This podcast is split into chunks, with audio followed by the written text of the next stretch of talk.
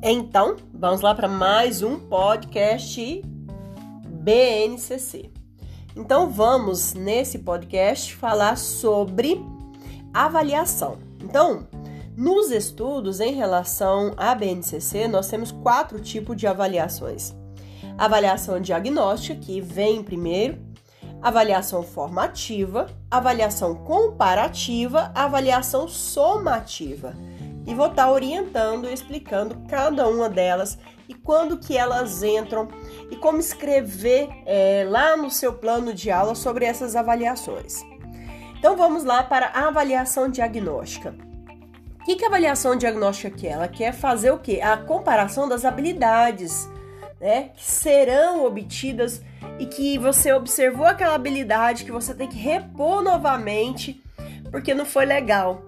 Então, essa é a avaliação diagnóstica. Então, é observar a habilidade da criança mediante a atividade proposta.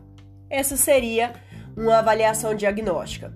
E ou com o uso de uma avaliação diagnóstica também é possível avaliar o que o aluno, a criança já sabe e o que ele aprenderá em uma próxima aula. Então, assim, será muito importante que você entenda que a diagnóstica é para ser reposta, né? Vai repor essa aula de novo no futuro, no próximo plano de aula. Então, nós temos também a avaliação formativa. O que, que seria uma avaliação formativa? Essa avaliação ela vai auxiliar muito o professor e também os pais a entenderem como que está o progresso, né, o crescimento daquela criança diariamente. Por quê? Porque nessa formativa que você vai colocar assim, por exemplo, lá na atividade, né? Olha, você precisa pintar dentro da linha. É, não foi seguido os padrões. Então, dentro disso, o que, que vai ser a formativa? Orientar a avaliação que você quer, né? Entender, diag é, diagnosticar, não, perdão, entender a, o crescimento diário da criança mediante a atividade. Seria uma, uma avaliação formativa que você poderia estar escrevendo também. Então, nessa avaliação formativa, você tem que colocar as palavras progresso, criança ou aluno, se for o, o ensino fundamental, diariamente. Então, assim, é, contínua também entra dentro dessa formativa. Tá? A diagnóstica não. A diagnóstica você vai fazer o quê? Compreender, né? Se a criança aprendeu os comandos necessários é, diante da aula proposta e assim por diante. É, essa é a diagnóstica. E a formativa você tem que fazer o quê? O contínuo, progresso, monitoramento. Então, a avaliação é fazer o monitoramento do progresso da criança mediante atividade ou a brincadeira proposta, porque você vai estar tá ali formando, né? E para isso auxilia muito o professor. E temos a outra que é uma avaliação comparativa. Então, o que, que é a comparativa? Né? É um indicador prévio. Lembrando que a diagnóstica, voltando lá no início, que a diagnóstica é para o futuro. Essa essa comparativa ela é prévio. Né? Então, o que, que é prévio? Do que o aluno alcançarão, né?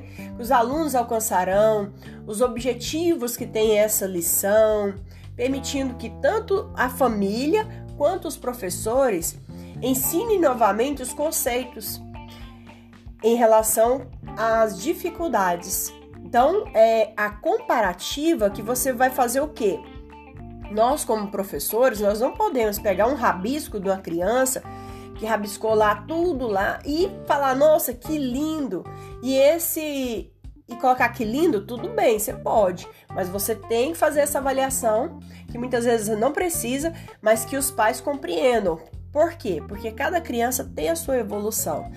Uma criança pode fazer dois rabiscos vermelho na maçã e outra pode rabiscar a maçã todinha.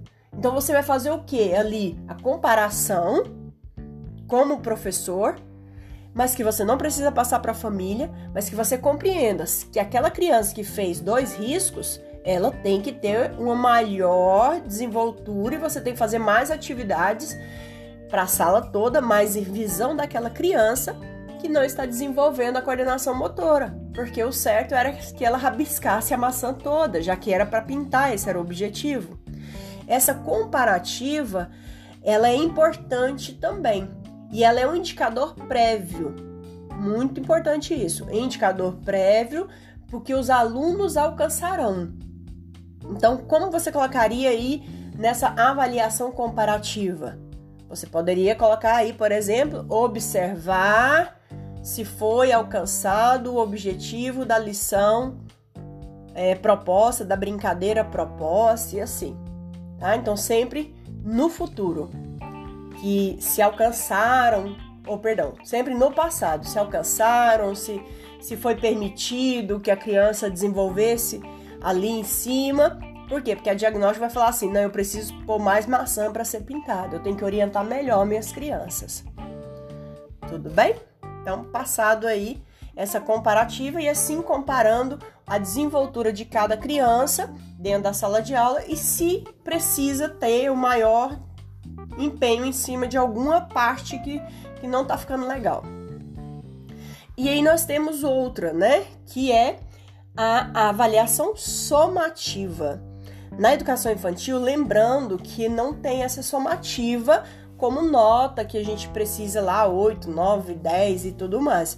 Ela vem em relatórios, mas ela é ideal, né? Na aplicar a avaliação somativa, ela é ideal para os pais em si, porque os pais eles não querem aqueles relatórios. E se você for diagnosticar, você fala: "Não, ele está com 50% de aproveitamento, 80% de aproveitamento". São falas que a gente fala para os pais. No caso agora é plano de aula, nós colocamos avaliação somativa tanto para nós professores como para os pais, né, para a família, que precisa saber que o aluno aprendeu com o material.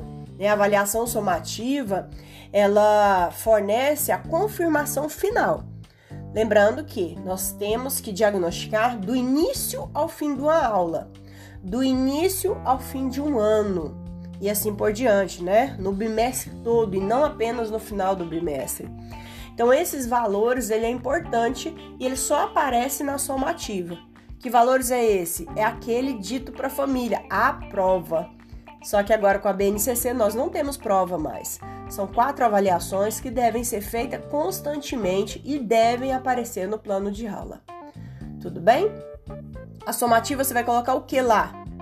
Observar se o aluno aprendeu com o material disponível da aula se o aluno aprendeu mediante a atividade proposta, se o aluno aprendeu a cuidar dos dentinhos, se for lá escovar os dentes, se o aluno aprendeu a ter um entendimento e a colaboração com os outros colegas, isso aí é somativo.